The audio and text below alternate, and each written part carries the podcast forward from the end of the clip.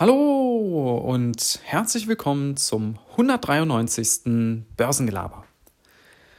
Heute gibt es wieder eine Episode rund um Investmentpsychologie, wenn ihr so wollt. Und zwar geht es um die Frage, warum es tatsächlich psychologisch gesehen immer besser ist, investiert zu sein, als nicht investiert zu sein.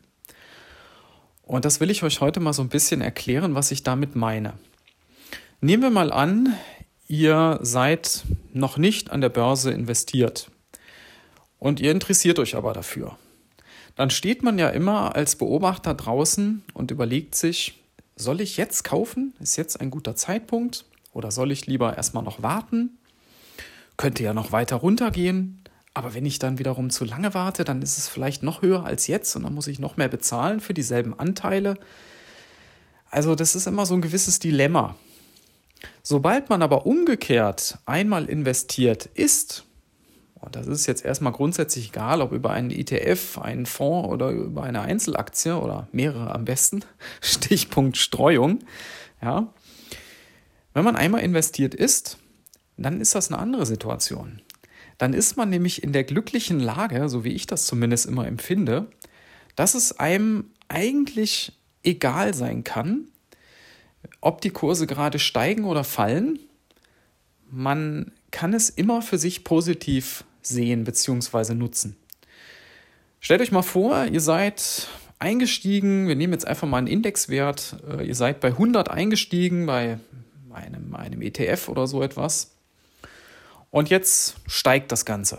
Und dann steht das nach ein paar Wochen oder nach ein paar Monaten bei 110, 120, 130. Dann freut ihr euch und denkt, yo, super Rendite gemacht, total genial.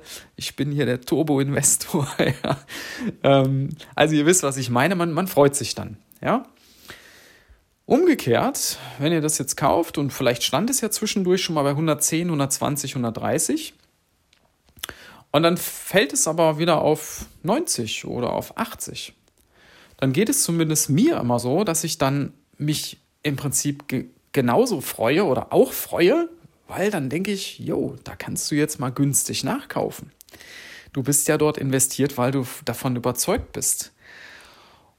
Und dann hat man eben genauso eine Chance wieder an der Stelle und kann sich auch über fallende Kurse freuen. Und je tiefer die fallen, umso mehr freut man sich, weil umso günstiger kann man nachkaufen. Wenn man natürlich immer gesetzt dem Fall davon ausgeht, dass das Ganze sich auch nach einer gewissen Zeit wieder erholt. Und das kann man auch, wenn man in einen breiten Index investiert ist. Ja, der Markt hat sich, seitdem es Börse gibt, im Prinzip immer wieder erholt. Oder indem, äh, wenn man halt in Unternehmen investiert ist, wo man halt von ausgeht, dass die auch wieder zurückkommen. Ja?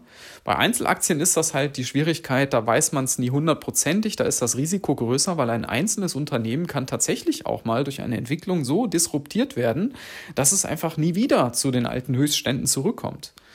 Ja, da gibt es viele Beispiele, äh, ob das Kodak ist, ob das äh, Nokia ist oder ob das äh, jetzt mal eine deutsche Bank ist oder so, ja. Äh, wer weiß, ob da jemals wieder die Höchstkurse gesehen werden. Also, Worauf ich hinaus will, investiert zu sein, ist psychologisch, wenn man das so versteht, wie ich euch das gerade ähm, aus meiner Sicht erklärt habe, ist das immer besser, als wenn man außen steht. Weil außen hat man immer nur dieses Dilemma, wann soll ich denn einsteigen?